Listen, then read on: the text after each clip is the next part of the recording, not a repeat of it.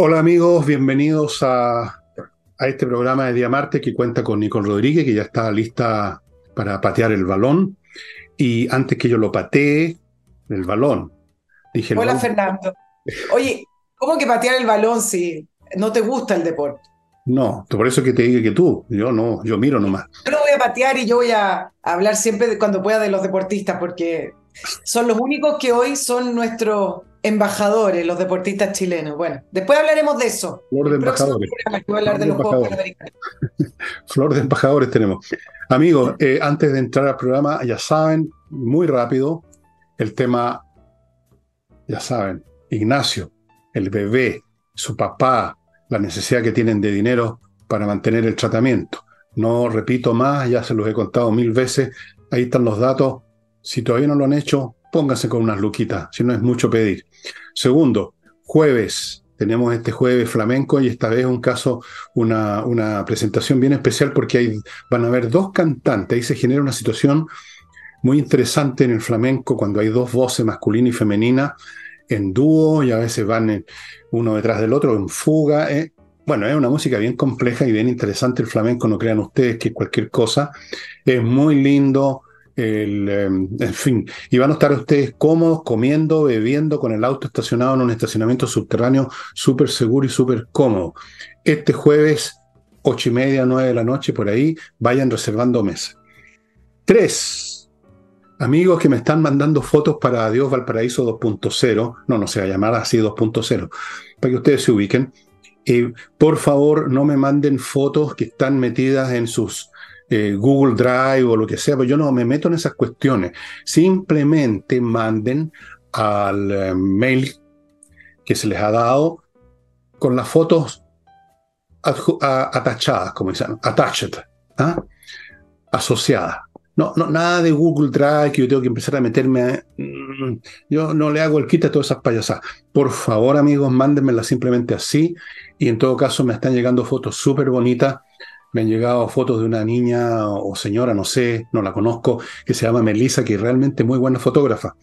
Pero todos, todos nos están colaborando. Y los libros míos que están en el villegas.cl slash tienda los están esperando. Ya ahora sí que prácticamente queda raspado la olla. Ustedes verán, si no les interesa, no problem. Si les interesa, vayan ya comprando porque después no vamos a hacer reediciones de esos libros.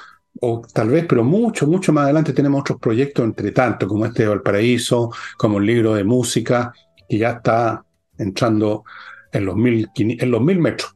Estamos a los mil metros de la meta. Y algo más. Bueno, si hay algo más, lo diré en mitad del programa. Partimos con Nicole. Vamos con, eh, creo que va a ser uno de los temas principales que tiene que ver con que el Contralor Jorge Bermúdez, ante la comisión investigadora sobre el caso Fundaciones en eh, el Congreso, rayó la cancha al gobierno. Y acá hay que poner harto contexto para poder entenderlo. Miguel Crispi, hoy jefe de asesores del segundo piso, jefe de asesores de la presidencia, dos veces no ha ido a declarar a esta comisión investigadora. ¿En qué ha sustentado el no ir a declarar? Yo les voy a decir la parte jurídica y después la parte moral que tiene y ética que tiene este, este gobierno. El defensor de los defensores, el ministro de Justicia Luis Cordero, levantó una tesis muy interesante, el ministro, que hoy se la arrebató el, eh, el Contralor. ¿Qué es lo que dijo el ministro Cordero para eh, argumentar y defender que Miguel Crispi no vaya a, a la Cámara, a la comisión investigadora? Su tesis sumamente simple. Como no es contratado, es decir, Miguel Crispi hace boletas, es a honorario, no es un funcionario público. Grave. No solamente por eh, lo que dice eh, Cordero en el sentido de defender el que al- alguien no vaya a cumplir sus responsabilidades, sino que porque, porque además lo que está haciendo Cordero al levantar esa tesis es decir que todo el resto de los 6.000 personas que tiene el Estado que hacen honorarios, que son una cantidad infinita. Hoy traté de preguntar y nadie, tú sabes que nadie tiene muy bien las cifras, van y vienen, pero al final de cuentas se van quedando. Está diciendo que esas personas no son funcionarios públicos, por lo tanto, no tienen que respetar ni remitirse a los estatutos de un funcionario público, por lo tanto, no tiene que ir a rendir cuentas. ¿Qué es lo que dijo el Contralor Jorge Bermúdez hoy en, en el Congreso? Que cualquier persona en un Estado democrático en posición de poder tiene el deber de rendir cuentas. Miren qué simple y miren el desde de donde estamos discutiendo la presentación de un funcionario elegido por el presidente Boric para eh, ciertas funciones que no va al Congreso. Y el Contralor dice, no solamente de cuánto gasta, es decir, no solamente pasar boletas, sino que también el cómo se toman decisiones acerca de los recursos, acciones y por qué. En esa misma respuesta también eh, metió a Javiera Martínez, ustedes saben, en la, la mejor directora de presupuesto, nunca más se nos va a olvidar el, el título. Eh, y la, el informe del Contralor habló de el relajo. Yo esto del tema del relajo acá en Chile nos gusta estas palabras suavecitas. Nos gusta y a mí no me gustan. Pero eh, se habló a propósito del relajo de los controles para traspasar plata indiscriminadamente a fundaciones.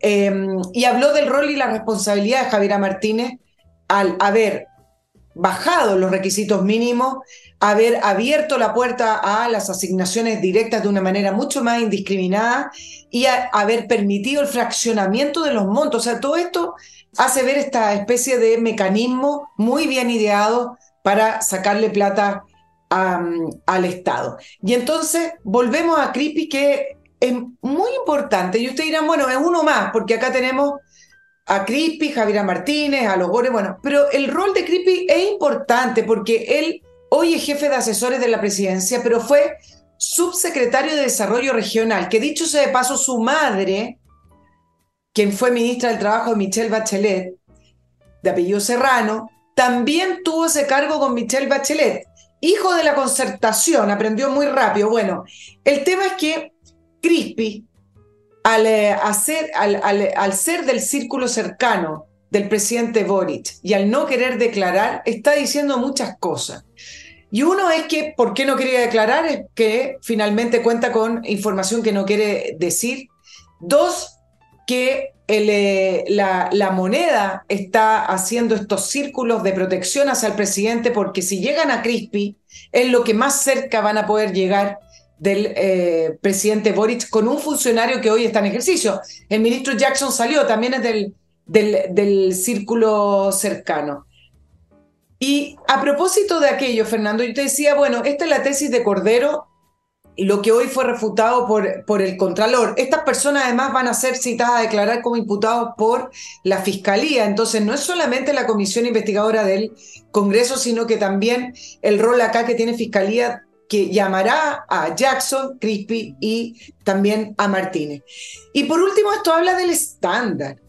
Si acá no se trata de tesis como lo que intentó hacer Cordero también con los indultos, que según la evaluación de la moneda lo hizo muy bien, si a la gente no se la hace tan tonta, si una cosa es que no pase nada porque en Chile no se respetan las leyes, porque en Chile los funcionarios públicos tienen responsabilidades muy bajas ante la ley y nunca pasa nada y la máxima sanción es que salgan de sus cargos. Pero otra cosa que se crea que las tesis que levanta el ministro de Justicia Luis Cordero se la crean las personas. El estándar de este gobierno, liderado por el presidente Boric, es demasiado bajo. Finalmente, no les importa, no solamente el hecho de que se robe plata del Estado, porque finalmente va para ello, sino que además no les importa la transparencia que tanto dicen hablar y que ellos van a poner toda a disposición, y ni siquiera les importa que sea poco estético. Un gobierno decente, o en cualquier otro gobierno de los que hemos vivido la concertación, me atrevo a decir incluso que el primer gobierno de Michelle Bachelet no hubiera permitido que estos tres funcionarios continuaran en su gobierno y continuaran en ejercicio haciendo esta defensa partidista, esta defensa de, grupo de amigos de asado que están haciendo. Fernando. Mm. Antes de entrar a, a comentar algunas cositas, permítanme recordarles, estimados amigos, CAME ERP, este software financiero para todo tipo de empresas, chicas, grandes, cualquier rubro, que se encarga de todos los aspectos administrativos, contables y financieros de la empresa Aquí tengo una lista muy larga, si yo saber si están ganando o perdiendo plata, una cosa que parece obvia, pero que no lo es tan obvia, depende de qué es lo que se revise, qué es lo que se contabilice, eh, facturas electrónicas, control de stock de productos, procesar remuneraciones, integrarse con los bancos, con el servicio de impuesto interno, un montón de cosas. En otras palabras, la totalidad de los temas financieros y contables con Kame ERP, un software que se implementa muy fácil, muy rápido muy accesible económicamente para tenerlo. Yo le sugiero, si usted tiene una empresa y está empezando a haber problemas por aquí y por allá que después se complican muchísimo y no hay cómo resolverlo, que se contacte con Kame ERP. Haga bien las cosas, amigo. No seamos tan despelotados en Chile. Sigo con Entrena Inglés, una academia gestionada por profesores de ese idioma. Ustedes dirán, pero ¿cuál es la novedad? No, hay academias en que no son profesores. En estas son profesores, las clases son online y ahora están ofreciendo un, un paquete que consiste en 24 clases más cuatro clases de conversación para que pula lo que aprendió, para que lo le saque brillo, digamos.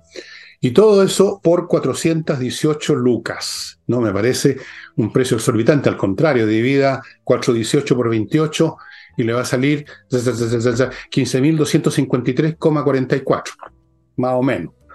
Me puedo equivocar un par de milésimas. Entrenainglés.com. Continúo con Edifito, otro software espectacular, amigos. Este es para la administración de los edificios, que son aspectos, ya sabe, aspectos físicos, la mantención, cuando hay que llamar a los, a los que revisan los ascensores, el tema de las puertas, los jardines. Después están los temas administrativos, el pago, el personal, cotizaciones, remuneraciones, montones de cosas. Edifito lo hace todo y porque lo hace todo están casi todos los edificios de América Latina, miles de edificios. Sigo con tu asesoría tributaria. Aquí se trata, este sí que es un tema súper delicado, amigos, la tributación, hay que hacerla bien, cada vez son más complicados los formularios y declaraciones, no lo sabré. Estas personas es un equipo profesional, tu asesoría tributaria que se hace cargo de la asesoría de la contabilidad, la asesoría de la tributación. Tienen asesores tributarios y contables y por lo tanto usted va a estar tranquilo que su empresa y ustedes, el personal de la empresa, los ejecutivos, los dueños, también. Amigos, ya saben, y aquí ya me apareció un cartel raro, ya, para abajo, tuasesoriatributaria.cl. Y termino este bloque con miclimo.com, que les recuerda que vamos a tener un verano de la grandísima, ustedes saben qué, con 40 grados de repente, así que si no tiene climatización, no sé dónde se va a meter. No se puede estar todo el día en la ducha. Solamente se puede estar un rato nomás. Todos sabemos eso. Así es que miclimo.com. Y ahora, bueno, un par de comentarios nomás. Eh, tú decías del estándar bajo y todo. Claro, es un estándar bajo para nosotros, pero para ellos es el estándar que corresponde, porque ellos no están eh, midiéndose con los estándares normales de la administración de este país de toda, de toda la vida. Ellos, el estándar de ellos es la revolución, las transformaciones profundas. No olvidemos nunca eso.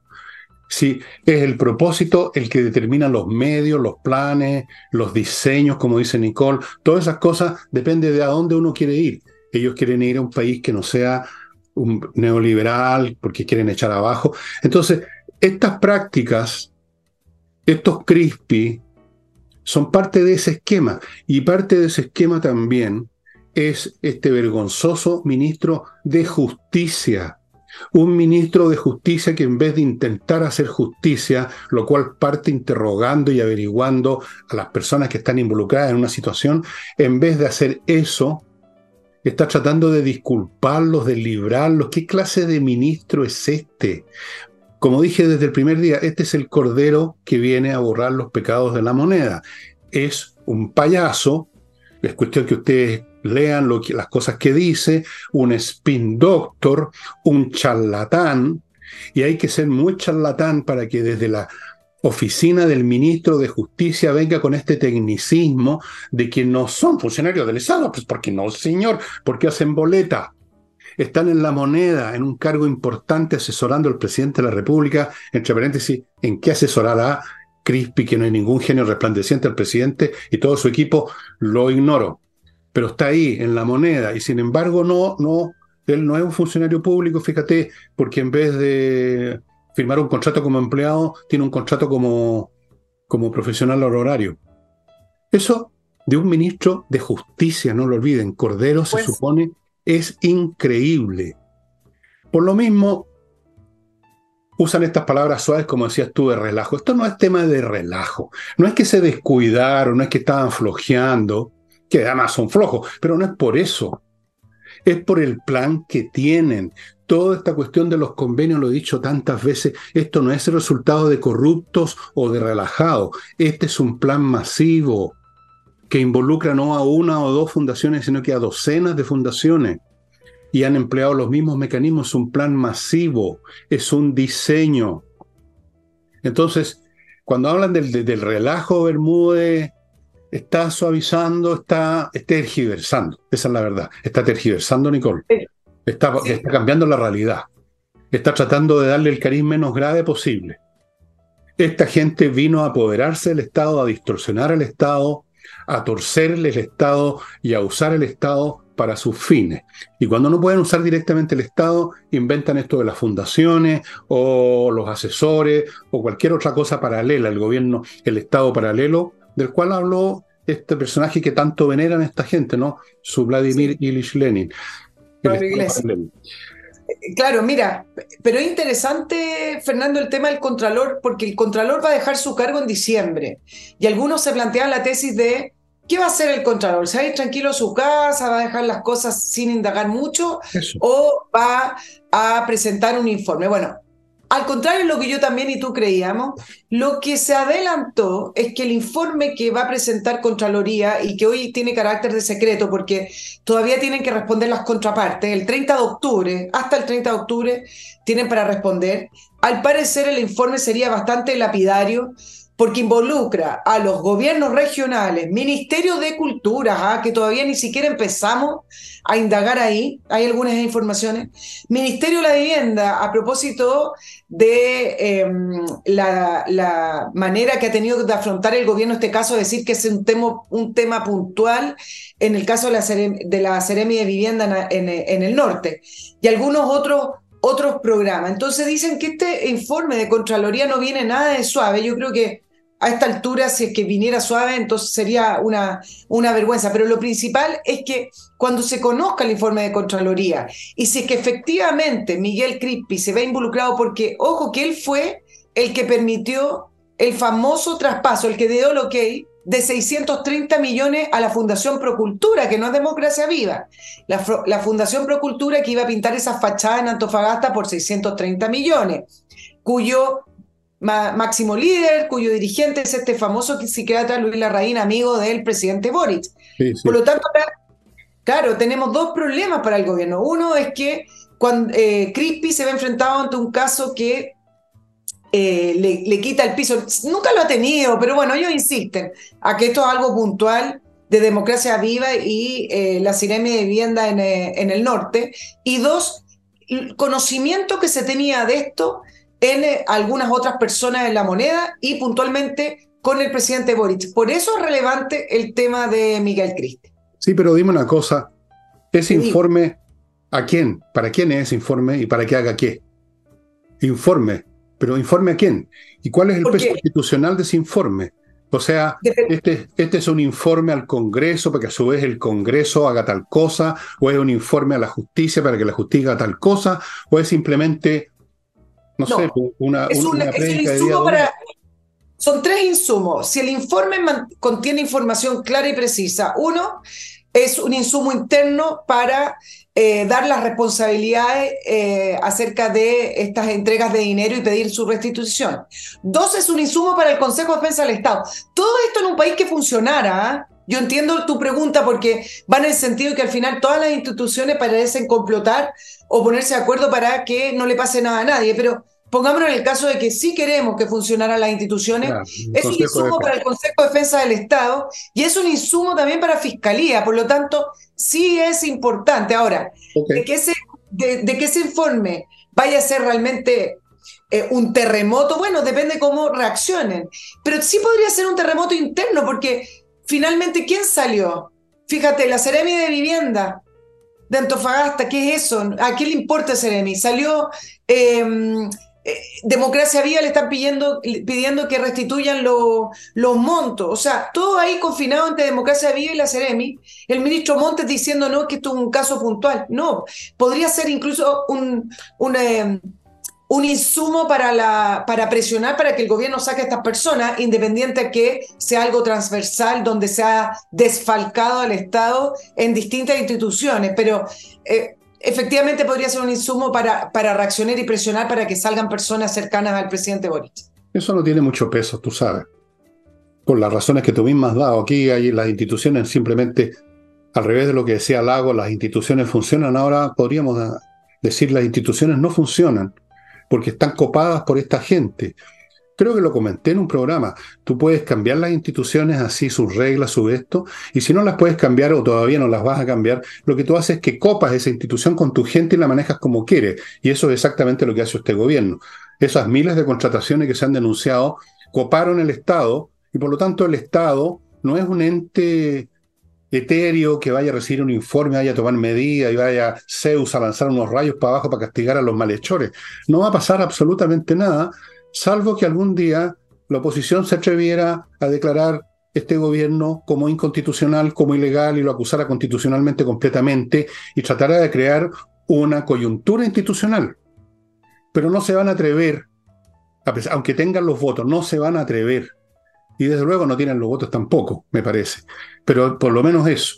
Este gobierno hace lo que se le da la real gana porque coparon el Estado, no queda la, fiscalía. Acuérdate de Abo, tú misma, cuántas veces nos contaste las conductas de estos caballeros. Luego tenemos al ministro de Justicia, nada menos, buscando exculpar a una persona que por lo menos hay que interrogarla. Tenemos al presidente de la República, ¿para qué hablamos del presidente de la República? Tenemos a la señorita Javiera Martínez, facilitando estos traspasos porque está, forma parte de la máquina, de la parachtic de la revolución. No es un tema relajo la señora Martínez, no es un tema de error, es un tema de que eso era lo que tenía que hacer de acuerdo a los planes de ellos. Entonces, ¿quién? Ese informe va a quedar, como, ya, como se dice, un saludo a la bandera y nada más. Sí, ahora, el, el, hay instrumentos, o sea, no necesitamos más leyes. ¿eh? Si acá, mentir, por ejemplo, Ustedes saben que la declaración que dio el propio presidente Boric fue tremendamente confusa con respecto a si sabía o no de este tema antes que explotara a través del el caso Timeline en Antofagasta. Eso fue gracias al periodismo, no fue, bueno, y a las denuncias de los funcionarios en Antofagasta eh, que llegaron a ese medio, pero fueron muy confusas. Mentir, mentir es, va en contra de la ley de los funcionarios públicos. Mentir es abrir un caso para llevarlo a la justicia. Y acá todo miente, pero resulta que al final, como es tanto eh, la impunidad que hay en las instituciones, están tan copadas, como tú dices, que al final de cuentas nadie se atreve. Bueno, vamos a ver, mira, varios decían este, este ejemplo, yo lo escucho no, es que no se atrevan, es que no quieren. No quieren.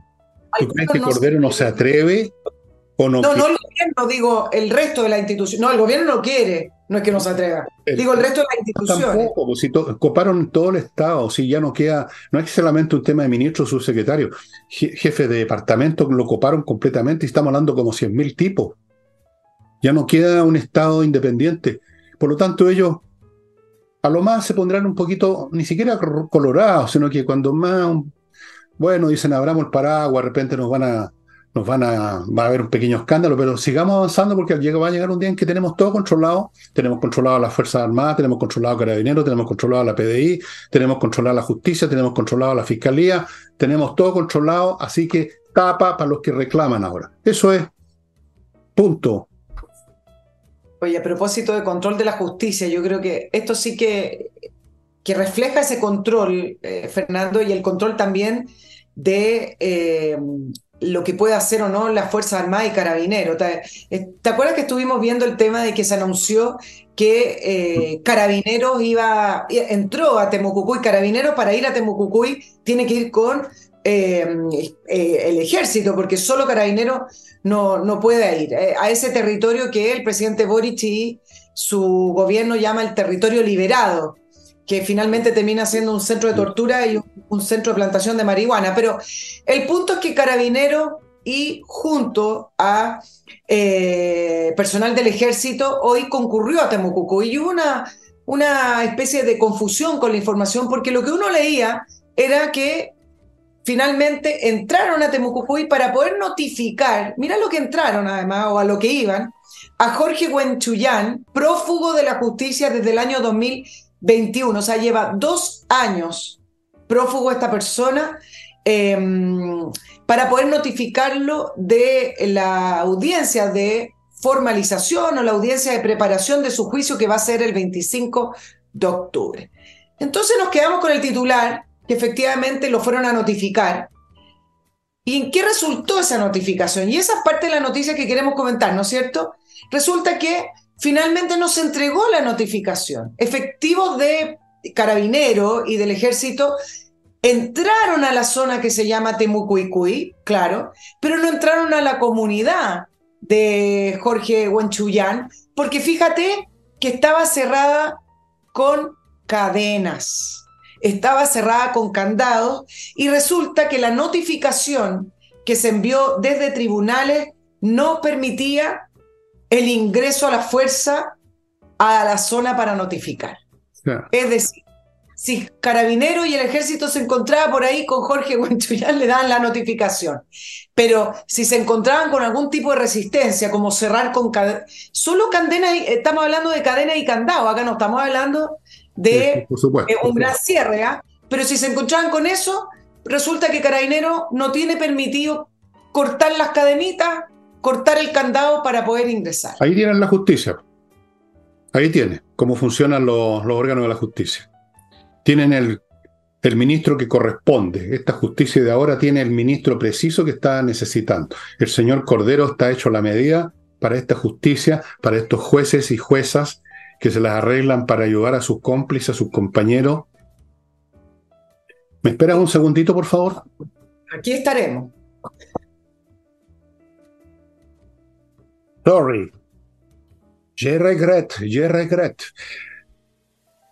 Bueno, hicieron el ridículo entonces, o sea, hicieron que el ejército hiciera el ridículo. Llegan allá poco menos que con, con, con un portaaviones, con tanques, y hay una cadenita puesta en una de esas puertas de madera de los fundos, las cosas así de la vez, y no pueden entrar porque la jueza o el juez no les permitió. O sea, nos tomaron el pelo todos los chilenos, le tomaron el pelo al ejército. Esa es la, el gobierno que tenemos, ese es el aparato del Estado que tenemos. Es el aparato. Ese es el aparato del Estado que tenemos, amigos míos. Y, yo creo que conocer la historia de Jorge, de Jorge Huanchuyán lo, lo, lo profundiza aún más, porque ¿Quién es Jorge Huanchuyán? Él está eh, formalizado por tráfico de drogas, tenencia legal de armas y municiones.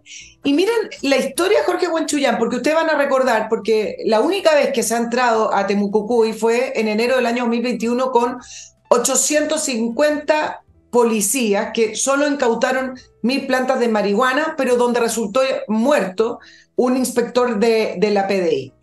¿Por qué está, está, siendo buscado Jorge Huenchuyán? Porque en ese operativo se allanó su casa, donde se encontraron marihuana, municiones y armas. ¿Y cuál es el punto acá? Es que Jorge Huenchuyán, que se le notificó de prisión preventiva en el año 2021, resulta que nunca más se presentó para cumplir prisión preventiva y desde ese minuto es prófugo de la justicia, pero tiene un ingrediente más. Y acá voy a hacer el, punto que siempre me pregunta Fernando. ¿Cuál es tu punto, Nicole? Bueno, resulta que siendo prófugo de la justicia, Jorge Huenchuyán en el año 2022 acudió a un hospital por COVID. Y resulta que se le intentó detener en ese minuto, porque eso era una persona buscada por la justicia, y la Corte de Apelaciones lo dejó libre a la espera de su formalización. Entonces, estamos muy acostumbrados a leer estas historias como eh, un Chile que es em, poco efectivo, que las instituciones parecen el show de Benny pero que, que, ineficacia, que inoperancia. Eh, no. Dejemos de tratar a Chile como si fuéramos un chiste porque acá están ocurriendo cosas graves. Este personaje tiene protección. Claro. ¿Hasta cuándo decimos uno que no funciona como algo abstracto?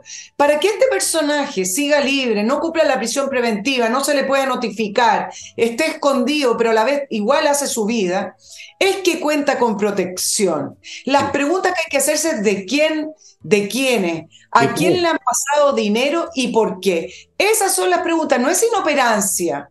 Esto es protección y es la falla del Estado de Derecho porque está involucrado acá el Estado. Bueno, esto es una protección, ¿no? De, a cambio de dinero. Esto es una protección porque todo el gobierno es compañero, son cómplices unos con otros, son todos forman parte de lo mismo.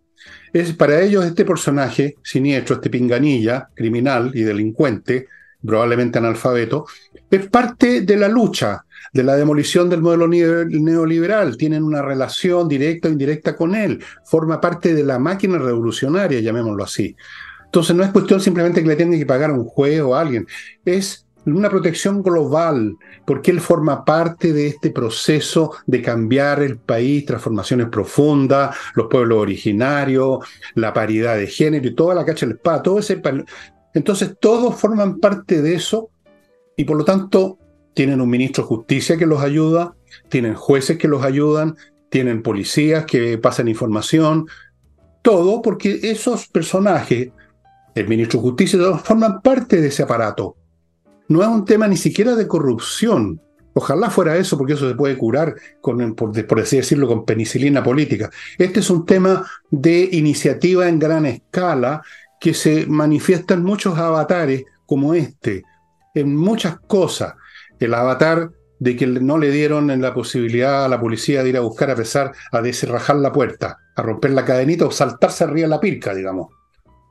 Está el tema del señor Crispy, que el propio ministro de Justicia le anda buscando excusas. Entonces tú te das cuenta que son aspectos del mismo animal. De repente uno le toca una pierna, de repente la cola, pero es la misma criatura revolucionaria que llegó a este país a echar abajo lo que conocemos y construir su adefesio. Nunca lo olvidemos, nunca perdamos de vista, porque cuando los pillan en algo muy feo, tratan de convertir esto en algo puntual. Ah, fundaciones, tal fundación específicamente, tales personas corruptas. Y después otra cosa, tal eh, eh, otro individuo, tal hecho puntual.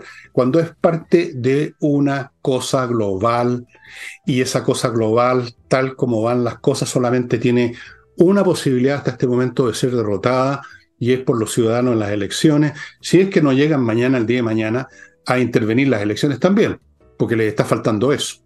Como las han perdido, no me, no me extrañaría que hay bastante gente en el gobierno que están pensando cómo logramos que la próxima vez no perdamos ninguna elección. Recordemos que en eso terminan todos estos regímenes, ¿no? Controlando las votaciones. Así es. que, bien, voy a otro bloque corto, amigos. Edisur. Acuérdense de Edisur, editorial chilena, que tiene un local en compañía 1025 con un montón de libros con precios muy accesibles de buenos autores, de autores importantes, e incluyendo mí, creo que tienen un par de libros míos. No, yo soy un, no soy importante, pero tienen libros de autores muy buenos y los precios son accesibles. Pronto vamos a presentarles, a presentarles este libro que tanto les he hablado de él, Edisur. Continúo con AutoWolf, reparación de la carrocería en el día y en su casa, amigos. Esto no lo hace nadie más. Esta sí que es gracia. Pónganse en contacto con AutoWolf y quédense tranquilos que su auto, su camioneta va a quedar impecable. La carrocería, ustedes van a ver lo que están haciendo, garantía y todo lo demás. Y en un día, en vez de perder el auto por semanas. Y termino este bloque con kmmillas.cl donde le están pagando muy bien las millas acumuladas que usted tenga por sus vuelos, amigos. Así es que Aproveche. kmillas.cl. Continuamos. A propósito de, a propósito de votaciones, eh, este lunes ya se están votando la, en el Consejo Constituyente las 210 observaciones presentadas por el Consejo Experto Solo para información de nuestros auditores, se necesitan 33 votos para rechazar esas observaciones de los mal llamados expertos y 30 para aprobarlas. Si no están esos números, se va a una, una comisión mixta.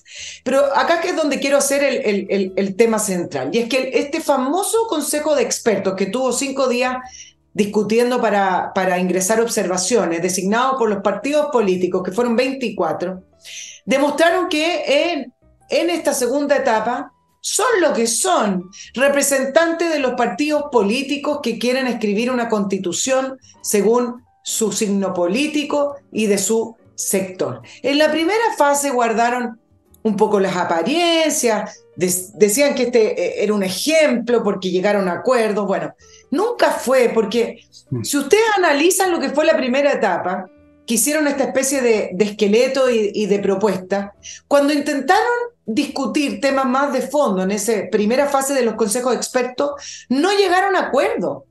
Y hubo incluso algunas discusiones de gente que se paró de la mesa, o sea, fue la misma dinámica que se ha visto en todas estas discusiones, ya sea en el primer proceso o en, el, o en este segundo proceso. Por lo tanto, toda esta idea de que es un ejemplo civilizatorio, el gran acuerdo de los consejos expertos, nunca fue porque los temas conflictivos, los verdaderamente conflictivos, se lo dejaron al Consejo Constituyente. Entonces, eso es la primera falacia que se, ha estado tratando de presentar. Y en esta segunda fase es tanta la división del Consejo de Expertos de estos 24 que incluso algunas observaciones que eran similares entre los dos grandes bloques políticos los presentaron de manera separada. Por lo tanto, ni siquiera en esa hicieron un acuerdo para presentar las normas. Ahora bien, como se instaló el cliché de que en Chile hablar de los acuerdos, los consensos, es lo que la lleva, es lo que le hace bien al país, se habla muy poco de que finalmente este proceso que se está llevando a cabo es en sí mismo el gran acuerdo político. Acuérdense que se hizo en el Senado con Elizalde a la cabeza, de una manera transversal, donde el Partido Republicano esta vez no quiso participar, pero ese es el acuerdo político. Lo que quieren decir principalmente desde el oficialismo y desde la izquierda, cuando hablan de los acuerdos, es que no les gustó el resultado electoral del 7 de mayo. Por lo tanto, desde que vieron ese resultado electoral, es que están levantando ese tema de los acuerdos, de los grandes, de, de, llegar a consenso y, y, de un equilibrio simplemente porque el 7 de mayo no les gustó. Entonces, esta redundancia de hablar de los acuerdos, si el gran acuerdo ya lo hicieron y este segundo proceso que no se le preguntó a nadie, que yo creo que mayoritariamente la ciudadanía no quería, y ese fue el acuerdo que llevaron adelante. Ahora, como no les gustó el resultado electoral porque sacaron mayoritariamente los partidos republicanos, entonces piden una, un subacuerdo que es, bueno, acá hay una votación popular, pero lleguemos a acuerdo porque en realidad eh, no es suficiente, no, no es suficiente. Ahora, hay que tener súper en claro que para la izquierda y el oficialismo el tema constitucional es parte de su revolución. Yo sé que esto lo hemos hablado, pero yo creo que muchas veces se olvida. Con esta, yo creo que ya queda una estela nomás, ¿ah? no queda eh, mayoritariamente, porque queda una estela de estas personas como, no sé, Jimena Rincón, que dice que está tratando de acercar a las posiciones, todo. Quedándolo menos.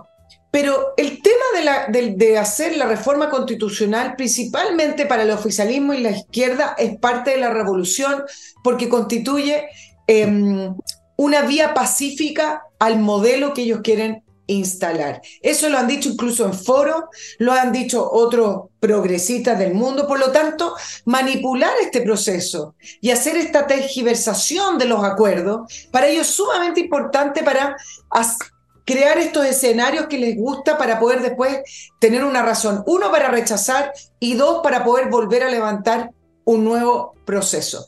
He visto algunas publicaciones que dicen vamos a rechazar y no hay más proceso, muy voluntarioso y de algún sector de la derecha que siempre estuvo en contra de este proceso. El punto es que Solo voces de la derecha que están en contra de esta constitución que se está proponiendo dicen que no hay más proceso y eso no va a ser así. Se rechaza esta constitución y viene un tercer proceso y eso hay que tenerlo claro. Puede ser, puede ser, puede ser. Por eso que, hay que yo creo que hay que aprobar esta cuestión. Porque si no, les, les dejan a estos sinvergüenzas, a estos patúos o a estos necios que creen en los acuerdos, porque ya es un tema ya de, deficiencia mental grave, les dejan espacio porque van a decir, bueno, eh, no resultó, a la gente no le gustó, pero tenemos un mandato, como dicen. ¿Un mandato de quién? Un mandato divino, les entregaron las tablas de la ley en el monte Sinaí, donde decía tiene que haber una nueva constitución. No. Entonces, no hay que dejarles la puerta abierta. Y para eso se cierra aprobando lo que se está, siempre cuando más o menos se mantenga lo que hemos visto. Lo he dicho mil veces y lo mantengo. Sí, hasta ahora hay que aprobarla porque ahí sí que no tienen nada que decir. O sea, ya no podrían decir. ¿Qué podrían decir? Ya, bueno, el público aprobó esta cuestión, se acabó, pues. ¿Qué más? ¿Qué podrían decir? No, es que no vale. Último gol vale. Vamos a otra. No, no, ¿no es cierto? Entonces, esa es un buen, una, una razón más para votar a favor Así como la razón básica es que hay que votar siempre lo contrario a lo que quiere esa gente. Porque esa gente quiere su famosa revolución. Nunca hay que olvidar esa cuestión. Lo hemos dicho aquí cuántas veces, mil, dos mil, y lo vamos a seguir diciendo, porque se olvida. Pero antes que continuemos, me permitiréis que les cuente algunas cosas muy importantes. Torch, estas linternas increíbles tácticas, con una potencia luminosa. No, no les voy a mostrar de nuevo la que tengo en el bolsillo, sería como mucho, ¿no? Mm, no. tienen una tremenda potencia, tienen todas las formas, hay unas chiquititas como esa que tengo en el bolsillo, una un poquito más grande, una que tiene una forma, una que tiene una pistolita así, como para cargarla con haciendo así, con la manivela y se carga la batería. Resisten golpe, resisten el agua. Esta es la linterna que hay que tener, no esa que uno las mueve un poco y suenan adentro las pilas, clac, clac, clac, clac, y están siempre agotadas, no sirven para nada. Torch, amigos, pónganse en contacto en el sitio de ellos, en ninguna otra parte las van a encontrar. Continúo con patriciastocker.com, profesionales que se encargan de registrar en Chile y en el extranjero su marca, defenderla, conservarla, renovarla, para que usted esté tranquilo con su marca, que no lleguen los frescos a pedirle la mitad del negocio porque ellos la anotaron primero patriciastocker.com y para los muchos que están pensando en irse al campo, irse de las ciudades, está el proyecto Lomas de Millaray en la región de los lagos, la más linda de Chile, y el lugar mismo de Lomas de Millaray, muy bonito, y ustedes lo pueden verificar en lomasdemillaray.cl eh, con un video que tienen ahí. Así que usted, la, la sandía calada, digamos. Cada parcela va a tener electricidad bajo tierra, agua, está todo eso ya listo, em, fibra óptica, hay caminos interiores amplios, o sea, realmente para cambiar completamente su modo de vida, estimados amigos, esto, precios desde 900 UF pagando al contado. Hay un mapa interactivo también para que usted vea más o menos dónde le gustaría tener su parcela. Bueno, eh, ¿qué tal si salimos un poquito de Chile ahora? Ya, ya, ya digo que Chile me, satura un poquitito. ¿ah? pero, no, pero me parece dos temas. Sí. O sea, sí, pero. ¿Qué quiere decir algo más? ¿Quiere decir algo más de Chile? Ok, adelante. Quiero terminar el tema del, proceso constituyente porque es demasiado relevante para, para, para, el futuro de, de, nuestro país. ¿ah? La constitución parece lejana a los problemas cotidianos, pero al final termina siendo la más importante la más importante de todas, ¿no es cierto? Em, decir que efectivamente, a propósito de, la, postura que se tuvo en el, en el, en el Consejo de Expertos al extremar algunas observaciones eh, y sacar al pizarrón a la centro derecha, como por ejemplo con la expulsión inmediata de inmigrantes, la paridad de salida, que fueron cosas que la, la, propuesta constitucional eh, eh, propuso, la paridad de salida la sacaba de partida. ¿eh? la expulsión de inmigrantes era algo que eh, el republicano sumó a la propuesta constitucional. Pero el punto principal es que cuando se llegó a votar en el Consejo Experto, el oficialismo anunció un acuerdo electoral, un pacto electoral desde el Partido Comunista y la democracia cristiana. Y es sumamente relevante ese eh, esa señal que están dando desde el oficialismo en el sentido de dos cosas. Uno, que al sumar voluntades y al, anunciar que oficialmente son un pacto electoral, no permite matices y no permite los puntos intermedios porque se están sumando finalmente a la izquierda y al oficialismo. La democracia cristiana, el, el PPD casi no tienen posturas intermedias. Dos, lo anunciaron antes que se comenzaran las votaciones de la comisión de expertos y antes del de eh, plebiscito del 17 de diciembre por la constitución. Entonces, ¿por qué digo esto? Porque el oficialismo ha tenido su postura clara desde que se hizo la elección de los constituyentes, desde el 7 de mayo.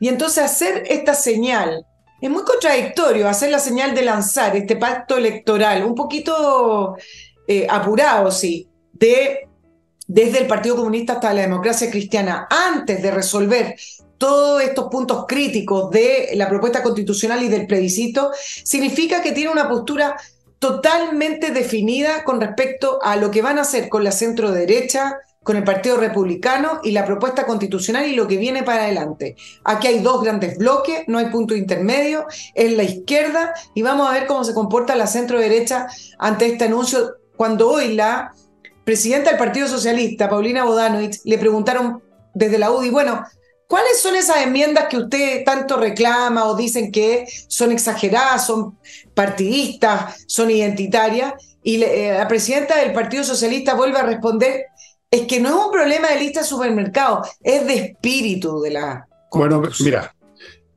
te, voy a decir una cosa, da lo mismo que se junte, bueno, la debilidad los, los, obliga a estrechar filas, como decían, estrechar filas, pero ¿cuáles son esas filas? ¿Cuánta gente es el PPD ahora? ¿Cuántos electores maneja el PPD? No maneja nadie ya. En la democracia cristiana es un chiste mal gusto. No son nada.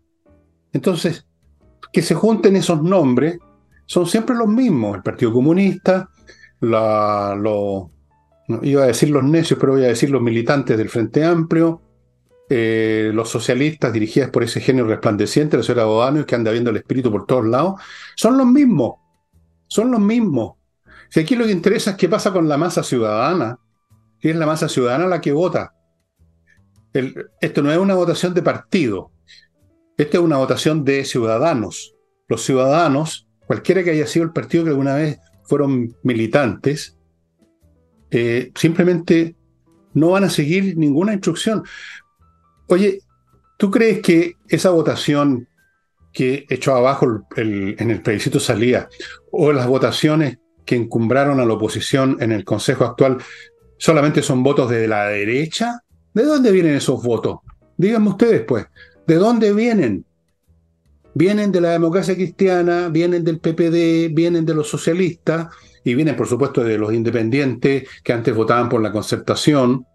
Yo votaba antes por la concertación, muchos amigos míos votaban por la concertación y ahora ustedes no se imaginan por quién votarían con tal de sacar a esta gente. Votarían hasta por Lucifer si fuera necesario. Así que a mí, fíjate, me da lo mismo todas las, todas las maniobras que intenten de que juntémonos, que la lista única, que la cuestión, porque al final los que deciden y los que cambian, como ya se demostró, es la masa ciudadana al día que van a votar. Y esa masa ciudadana no está con esta gente, se demostró también, eso no lo van a poder cambiar. Al revés, cada día pierden más gente, cada día pierden más gente. No veo por qué habrían de ganarla. ¿Qué cosas ha hecho este gobierno, dime tú, que pudieran, como dicen, reencantar a sus votantes? ¿Tienes alguna idea de qué podría reencantar a los votantes que votaban por la concertación, que votaban por ellos? Nada, pues. Si hubiera algo, hasta yo me reencanto. Todos nos reencantamos, pero no hay. Claro, lo que, pasa es que, reencantarse con los votantes, que se reencanten los, con, con, los votantes apelando a esa antigua concertación, tendría que ver con que esa antigua concertación que ya no existe, se ponga al día con las necesidades actuales que tiene el país. Eh, el, problema es que el, el, Chile de hoy no tiene las necesidades que tenían en los 90. No. Y, más aún, se han profundizado las crisis y las necesidades de Chile. Eh, ya llevamos muchos años, pero se han profundizado y por lo tanto las necesidades de hoy tienen que ver con respuestas que esos partidos políticos no dan porque siguen en una retórica y siguen en una posición como si Chile siguiera siendo el mismo. Y Chile no es. Por eso que no importa. y sus necesidades no son las mismas. Por eso que no importa lo que decidan, lo que digan, los almuerzos de unidad, las listas unitarias, todo eso es como, es como, como en el aire. ¿ah? Me, recuerda cuando, no sé, bueno, esas niñitas que juegan con unos jueguitos de plástico hacia a servirse el té unos con otros y es toda una cosa absolutamente falsa, digamos, un juego. No tiene sentido que hagan lo que quieran. La masa ciudadana los abandonó. Punto. Eso no tiene remedio. Eso es decisivo, a menos, por supuesto, que intervengan en los mecanismos electorales. Esa es la única cosa que a mí me podría preocupar. Eso sí. Pero si no, están jodidos. Que hagan lo que quieran, que declaren lo que quieran, que se declaren como este tontón que está tan sentido y adolorido por la situación, este que mencioné ayer, este señor de convergencia social. Por Dios que son inteligentes todos ellos. Diego Ibáñez, está muy inteligentes. A mí me, me, asombra qué niveles de, de, intelecto tienen estos tipos. Claro, yo creo que en, la línea de lo que tú decías, lo que refleja mejor tu, tu explicación, Fernando, son los resultados electorales al final de cuentas. Cuando intentaron, intentaron ir solo, sin juntarse con el Partido Comunista y el Frente Amplio, que fue la lista del, para el eh, actual Consejo Constituyente, que fue el PPD, con la democracia cristiana, el partido. Cero. Ahora, me duró poco el, entusiasmo de ir por la, un camino propio y no aliarse con la extrema izquierda, pero también fue cero porque no proponen nada. No, fue cero. Nada. No basta con decir yo soy del medio, no basta con decir yo soy un partido moderado, no basta con decir eso, porque finalmente los partidos políticos tienen que representar algo, ¿no? Y entonces decir que soy moderado no es representar nada, es simplemente... Bueno, pero mira, sí, desde luego quisieran un esfuerzo, así tuviese, retiraran a un retiro por una semana, pensar algo no se le ocurriría porque hay gente muy chanta. O sea, ¿qué puede salir de esas pequeñas cabezas? Además no tienen ganas, ellos están pensando en su supervivencia personal. Y están jodidos también por ese lado eso que tú mencionas, qué bueno que lo recordaste, eso de que cómo le fue al PPD y a, ese grupo que se votó independiente a una tercera vía, cero, cero, huevo. Eso es lo que vale ahora el PPD y la democracia cristiana. Huevo, cero, zero, un cero a la izquierda. Y a propósito, antes de que lleguemos al final, que siempre se lo entrego generosamente el último minuto a Nicole, compreoro.com amigos, para tener una reserva financiera sólida, lingotes de oro, lingotes de plata. Recuerden, el oro y la plata son valores intrínsecos, esa es la diferencia. No es un papel representando un papel representando una acción que representa una empresa, que representa un negocio. Es valor en sí mismo. Oro y plata, compreoro.com. Continúo con una cosa de la moda, yo soy especialista, ustedes ven cómo me he visto, yo parezco un príncipe. Vestidos Le Grand Jour, bueno, hoy día estoy vestido como príncipe. Vestidos de gran jour. Señora, no importa su edad, señorita, su talla, si usted tiene 70 años, 60, 50, 40, 20, 15, si es delgadita, no tan delgadita, más gordita, usted va a Le Grand Jour, tiene que pedir hora y la van a vestir como a una emperatriz, una reina, va a ser la única en ese evento porque no solamente son hermosos los vestidos que ellos ponen a su disposición, sino que son modelos únicos. Nadie más, nadie más va a estar con ese vestido en ese evento. Nadie más en el planeta va a tener ese. Son únicos, de casas de moda europeas y norteamericanas. Así que, Nicole, la próxima vez que vayas a uno de tus eventos, ya sabes, tienes que ponerte en contacto con Le Grand Jour. Eso es lo que haré. Eso. Y continúo con Hey, el corredor de propiedades que vende propiedades hoy en día vender es una gracia, porque está muy duro el mercado, hay muchos problemas económicos, pero Hey se las arregla con sus métodos todavía para funcionar, amigos. Así es que si tienen por ahí parado un, inmueble en algún otro corredor, lléveselo a Ángel Hey y las cosas van a cambiar. Y termino con Remodeling, la empresa con puros profesionales para remodelar su casa total o parcialmente. Usted escoge si quiere hacerlo todo, pisos, paredes, qué sé yo, muebles de cocina o solo algunas de esas cosas, lo van a atender todos profesionales. Se los digo con conocimiento personal. Y ahora, Nicole, lo que usted quiera. Nos queda poquitito, parece, ¿no? Entonces, no. Cinco, minutos, para. Bueno, vamos a dejar el Medio Oriente para el próximo. Para, el, para el próximo programa, porque ahí hay cosas mucho más largas. Hablemos un poco de en la gira presidencial del presidente Boric y su gran comitiva en, en China, que uno ya tiene que cruzar los dedos, porque ustedes saben que va a haber una reunión de altos funcionarios en China para conmemorar estas dos grandes iniciativas de China, que es la ruta y la franja.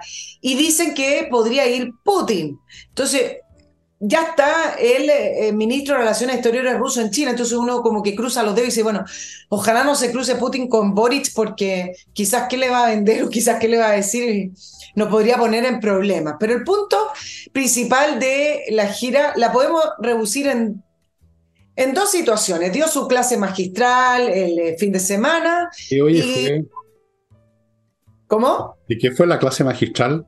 La clase magistral la podemos reducir en una frase que ha repetido desde que está en campaña, bueno, sigue en campaña en realidad, que es decirle a un universitario que no olviden que hay que incomodar al poder y ser un poco rebeldes. No lo dije textual, pero... Ideal para decirlo en China, pues, una, oye, no, falla. ¿ah? Es, de eso se trata la, la, clase magistral, no creo que ni siquiera los estudiantes se lo hayan entendido. Pero el gran anuncio de hoy es que una empresa china eh, va a invertir alrededor de 233 millones de dólares en mejillones para construir una planta de producto en base a litio. Y esto operaría el año 2025. Boric, como repite también el tema del valor agregado, Chile se, cada día tiene menos industria, pero bueno, repite el tema del valor agregado, de las cadenas de valor y de traspaso de conocimiento. Cadenas de valor. Este, este gran anuncio considera que con eso el país va a tener valor agregado, pero voy a hacer varios puntos con respecto a esto y, el próximo programa, si tú me lo recuerdas, Fernando, lo voy a unir al tema de, de Codelco y el Lito. Y esto, y es que este anuncio ya estaba trabajado antes por Corfo y es parte del contrato que tiene Sokimich hasta el 2030 que lo obliga a entregar el 25% de su producción de litio a un productor especializado seleccionado por Corfo para poder fabricar, por ejemplo, cátodos de batería, que es lo que va a hacer eh, esta empresa. Ahora, esta empresa no solo va a trabajar con el litio chileno, sino que va a importar litio argentino, porque ellos son socios de una, de una empresa que saca litio en Argentina. Esto es bueno porque cualquier inversión en Chile es buena, pero acá yo entro en el detalle y esto es importante. Uno es la pregunta que uno se hace y es decir, ¿por qué pueden anunciar que va a operar a partir del año 2025, es decir, en dos años más, si todavía ni siquiera empieza el proceso de permiso, el proceso de sacar las patentes y todo el proceso que empresas regulares se tienen que someter y que a veces demora 10 años? Entonces la pregunta que vale acá es, ¿tiene un trato preferente o esta empresa que se quiere instalar en Chile a fabricar estos cátodos de batería o lo que vaya a fabricar, va a tener, se va a saltar la fila o va a tener que hacer todo el proceso de permisos que tiene parado este país? Bueno, no lo sabemos, pero eso fue parte del gran anuncio. Y segundo, es el tema del valor agregado que está tan, tan mal concebido o tan manipulado por este gobierno. Que, que una empresa china se instale con toda su tecnología, no se necesita tanto, pero importe litio de Argentina y saque el litio que le va a entregar Sokimich para de acá exportar, eso no es parte del valor agregado que originalmente estaba diciendo que quería para este país. Para tener valor agregado hay que proliferar la industria chilena, no que una empresa china se siga comprando parte de la cadena del litio en nuestro país. Lo voy a dejar solo como adelanto, Fernando, para darte eh, los últimos minutitos que quedan, Codelco, que es la estructura fundamental de la política nacional del litio anunciada por el presidente Boric, no solo que está endeudada, después lo voy a comentar, sino que además el último anuncio es que va a comprar una empresa de litio, una empresa de capitales australianos.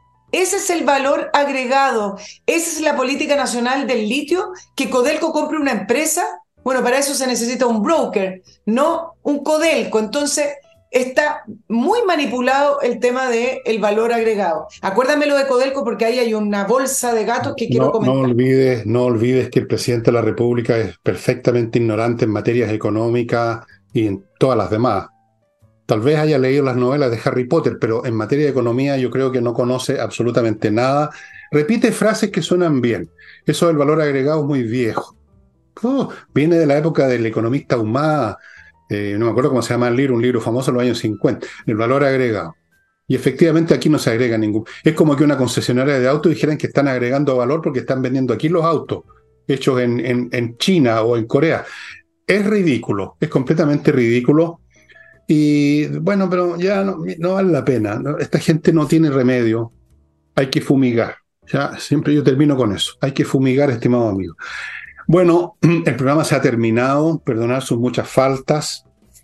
El jueves, quizás, o yo mañana, no sé, veremos si hay alguna novedad en el caso de Israel, la guerra. O sea, en este momento están destruyendo los túneles, en fin, pero eso lo vamos a ver pasado mañana o mañana.